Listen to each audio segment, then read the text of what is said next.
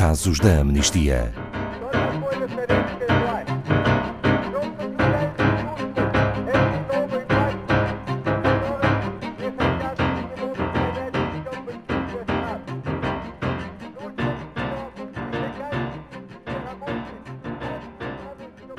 A mais recente investigação da Amnistia Internacional sobre o uso indevido de gás lacrimogéneo revela a existência de um comércio global sombrio e mal regulamentado sobre este agente de controlo. As dezenas de casos presentes na investigação evidenciam que o seu uso indevido alimenta violações de direitos humanos por parte da polícia contra manifestantes pacíficos. As conclusões expõem uma perturbadora tendência global do uso do gás lacrimogéneo, onde muitos dos perigos para a saúde ainda estão por descobrir. Boa tarde, Pedro Neto, diretor da Amnistia Internacional Portugal. Como podemos descrever o propósito do uso do gás lacrimogéneo? Boa tarde, Ana Paula. Bom, nós somos levados a acreditar que o gás lacrimogéneo é um método seguro para dispersar manifestantes em protestos violentos. Hoje faz parte do arsenal de equipamento menos letal de muitas das forças de segurança e é visto como uma alternativa ao uso das armas de fogo. E o que indicam as investigações da Amnistia Internacional sobre o seu uso? Após verificarmos cerca de 500 gravações e 80 eventos ocorridos em 22 países e territórios, nós podemos confirmar que, na prática, as forças policiais usam o gás lacrimogéneo de uma maneira que nunca devia ser utilizada. Em grandes quantidades e contra manifestantes pacíficos e também através de disparos de projéteis diretamente contra as pessoas. No nosso site, em amnistia.pt, poderão encontrar o acesso a uma plataforma interativa que construímos, que tem todas as conclusões desta investigação. E aí vão ver vídeos, testemunhos e todas as características do gás lacrimogéneo e algumas das formas como ele é utilizado e não deve ser porque ganha força letal. Pedro Neto, então, em que situações deve ser usado o gás lacrimogéneo?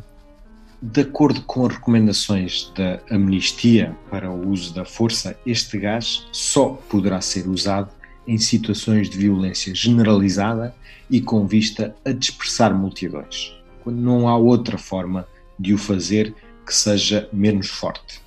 Só deverá ser usado quando todos os outros meios para conter a violência se revelaram insuficientes e quando as pessoas têm uma oportunidade de se afastar nós vimos casos em que o gás lacrimogéneo era enviado e as pessoas estavam cercadas em cantos onde não podiam fugir ou dispersar. Por fim, as pessoas, antes do gás lacrimogéneo ser mandado, têm de ser avisadas para as autoridades permitirem a estas pessoas que elas dispersem antes de serem mandados os projéteis. Que abusos encontraram no uso deste agente pelas forças de segurança? Um já referia na Paula, outros uh, são disparos que são feitos em espaços confinados, são uh, disparos feitos diretamente contra as pessoas, em quantidades excessivas, são usados em protestos pacíficos, não se justificando a sua utilização, e muitas vezes visando grupos que podem ser menos capazes de fugir ou mesmo mais suscetíveis aos seus efeitos, como crianças, idosos e pessoas com deficiência. Há casos de gás lacrimogéneo lançado de veículos e de drones dentro de um autocarro escolar, eh, para um cortejo fúnebre, para hospitais, para edifícios residenciais, para estações de metro, para centros comerciais e até em ruas praticamente vazias. E quais são as consequências desse uso indevido? A exposição a este agente uh, do gás lacrimogéneo causa uma sensação de ardor, uh, causa olhos lacrimejantes, é daí o seu nome. Causa tosse, causa dificuldade em respirar e irritações da pele. Geralmente são efeitos que passam após 10, 20 minutos. Mas muitas vezes, se esse uso é indevido, pode ser letal.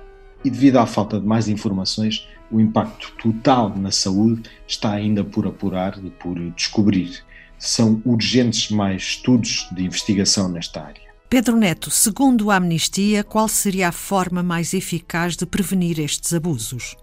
Há mais de duas décadas que falamos neste assunto. Temos defendido um maior controle sobre a produção, sobre o uso, sobre o próprio comércio do gás lacrimogéneo e de outras armas menos letais. A solução passará sempre por um maior escrutínio do seu comércio global, que é pouco regulamentado, e a compreensão das forças policiais sobre como o gás lacrimogéneo pode ser usado e não usado legalmente ou ilegalmente.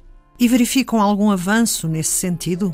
Sim, as Nações Unidas, os órgãos regionais, como a União Europeia, o Conselho da Europa, reconheceram há pouco tempo a necessidade de regular a exportação das armas menos letais.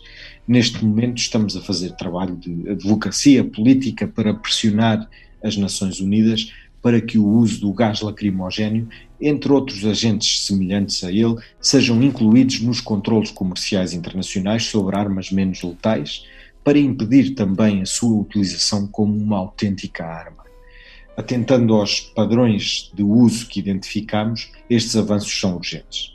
Na plataforma interativa a que podem aceder através do nosso site, encontrarão vários exemplos, várias histórias que justificam essa necessidade, desde incidentes evitáveis a testemunhos de peritos, a vídeos e outros conteúdos. Passem por lá, verão aquilo que é necessário fazer face à realidade que nós investigamos e descobrimos. Obrigada, Pedro Neto, diretor da Amnistia Internacional Portugal.